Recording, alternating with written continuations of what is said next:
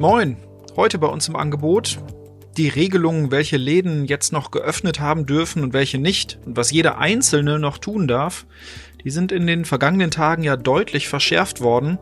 Was Landrätin Anna Kepschul und Oberbürgermeister Wolfgang Griesert dazu sagen, da hören wir gleich mal rein. Im Schwerpunkt gibt's heute mal ein Thema, das nichts mit Corona zu tun hat. Mein Kollege Rainer Lamann-Lammert hat sich intensiv mit einem ganz speziellen Gerichtsprozess beschäftigt. Und das war kein alltäglicher Termin. Warum? Das hören wir gleich. Im Newsblog geht es dann aber doch noch einmal um das Thema Corona. Sie hören immer der Hase nach, den Podcast aus der NOZ Lokalredaktion am Freitag, den 20. März, heute mit Sebastian Philipp. Wir beginnen wie in den vergangenen Tagen immer mit den aktuellen Corona-Zahlen für Stadt und Landkreis Osnabrück. Wie zu vermuten war, haben sich diese wieder erhöht. Am Freitag sind offiziell 101 Menschen in Osnabrück erkrankt und dazu 91 im Landkreis, also 192 insgesamt. Zum Vergleich, am Donnerstag waren es noch insgesamt 157 gewesen. Auch wenn es vielen offenbar schwerfällt, sich an die Regelungen zu halten, die Landrätin Anna Kepschul hat eine deutliche Botschaft an die Menschen, wie sie im Interview mit unserer Redaktion sagte. Also meine Botschaft wäre, es solle sich doch einfach jeder so verhalten, als wäre er hochinfektiös und krank und würde alle Menschen in seiner Umgebung äh, gefährden äh, wenn sich dieses Bild sozusagen in jedem Kopf äh, ähm, deutlich machen würde, dass man sowohl die eigene Familie zu Hause als aber auch alle anderen Menschen um sich herum schützen muss, indem man sich selber zurücknimmt, dann wären wir, glaube ich, ein ganzes Stück weiter und könnten uns eine Ausgangssperre sparen.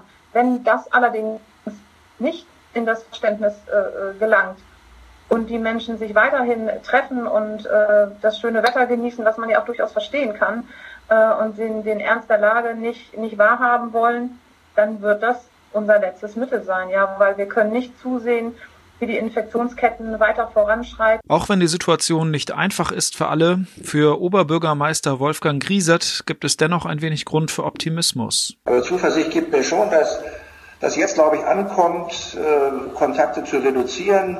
Ähm, das ist jetzt nochmal eine klare Botschaft gewesen. Wir, wir versuchen das auch in klaren Botschaften zu fassen äh, nicht noch für irgendwelche äh, Zeiten unterschiedlich äh, Regelungen zu treffen, zu sagen, nein, ihr, ihr solltet jetzt zu Hause bleiben, zuversichtlich sein, äh, ihr bekommt eure Grundversorgung, ihr müsst nicht, nicht hamstern, das wird alles, äh, alles funktionieren und zuversichtlich ist, dass das wir, wenn wir wirklich jetzt Zeit gewinnen, dann auch die Krankenhauskapazitäten ausreichen werden. Das ganze Interview mit Capsule und Griesert lesen Sie heute auf notz.de und morgen in Ihrer Tageszeitung. Kommen wir jetzt zu etwas ganz anderem. Mein Kollege Rainer Lammann-Lammert war Besucher eines nicht gerade alltäglichen Gerichtsprozesses. Nicht alltäglich deswegen, weil auf der Anklagebank ein Mann saß, der seit Jahren Polizei, Staatsanwaltschaft und Amtsträger in Osnabrück regelrecht terrorisiert. Rainer, um was ging es denn jetzt äh, gerade ganz konkret? Der Angeklagte ist ein 28-jähriger Lkw-Fahrer, für uns und für die Justiz kann man sagen, ein alter Bekannter. Angeklagt war er in der ersten Instanz wegen Beleidigung und Bedrohung und dazu kamen noch ein paar andere äh, Straftatbestände.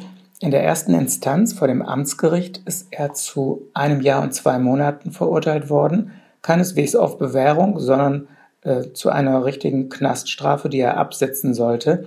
Dagegen hat er Berufung eingelegt und nicht nur er, sondern auch die Staatsanwaltschaft. Der Staatsanwaltschaft war das Urteil, äh, war das Strafmaß zu niedrig, ihm war es zu hoch, ja, und jetzt ist aber rausgekommen, dass er ein Jahr und neun Monate absitzen soll, also sieben Monate länger. Da hat, es, hat sich die Berufung für ihn also nicht gelohnt. Der Angeklagte ist ja offenbar alles andere als ein unbeschriebenes Blatt, oder? Äh, nein, der Angeklagte ist tatsächlich kein unbeschriebenes Blatt. Wir haben auch schon häufiger darüber berichtet. Äh, in unserer Berichterstattung wurde er als Faxzerstörer bezeichnet.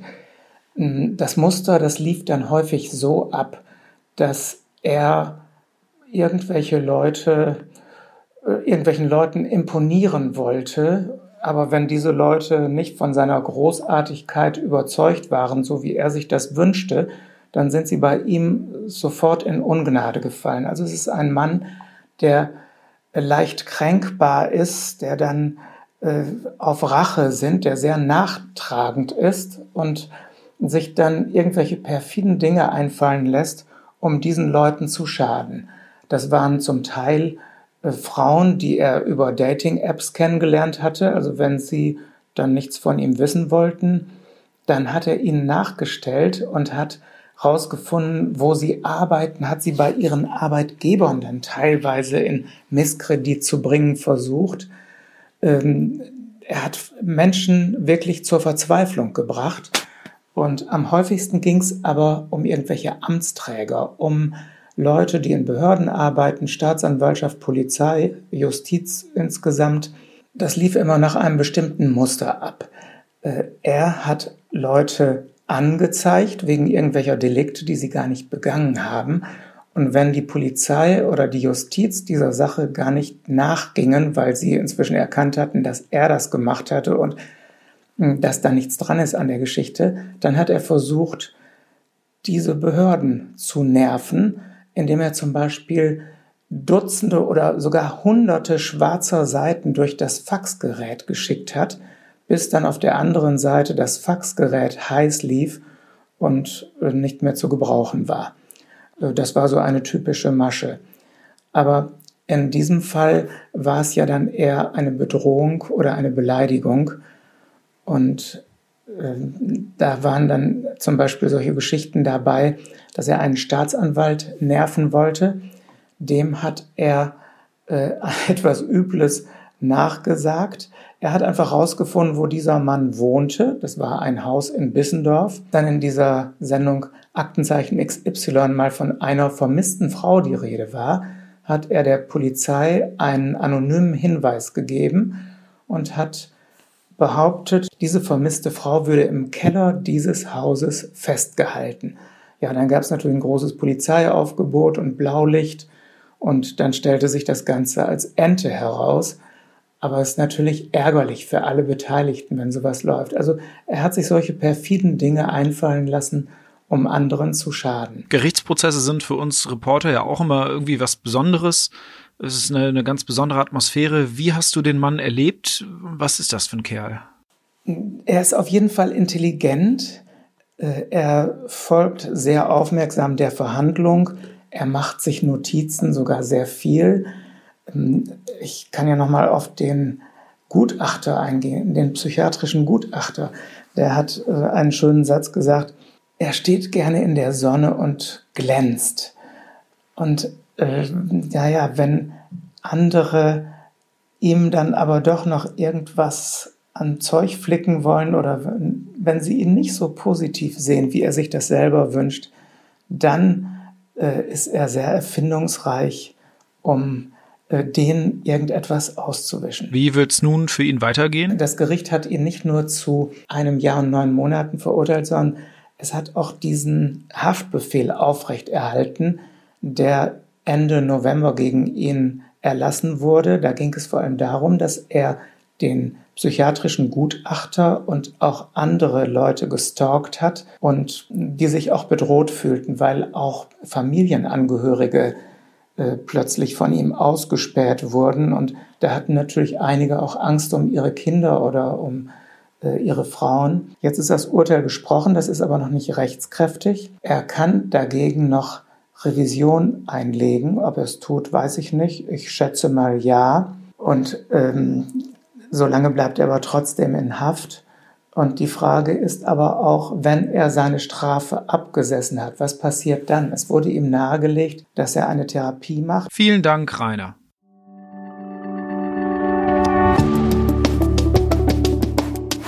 Wir kommen zum Newsblock und noch einmal zurück zum Thema Corona. Seit einigen Jahren werden in der Osnabrücker Innenstadt ja mit Lasergeräten die Passantenzahlen gemessen. Unsere Redaktion wollte es jetzt mal ganz genau wissen und hat nachgefragt, wie sich die Zahlen konkret in den vergangenen Tagen entwickelt haben. Das Ergebnis ist natürlich erst einmal wenig überraschend, denn die Zahlen sind zurückgegangen. Und zwar um mehr als 30 Prozent. Nach Überzeugung der Stadtverwaltung reicht das aber noch nicht aus. Sie appelliert weiterhin an die Menschen, so gut wie es geht, zu Hause zu bleiben und den Kontakt zu anderen Menschen zu vermeiden. Das sehen wir von immer der Hase nach übrigens genauso und verabschieden uns für diese Woche aus dem Homeoffice. Ich hoffe, Sie konnten was mitnehmen. Wir hören uns am Montag wieder.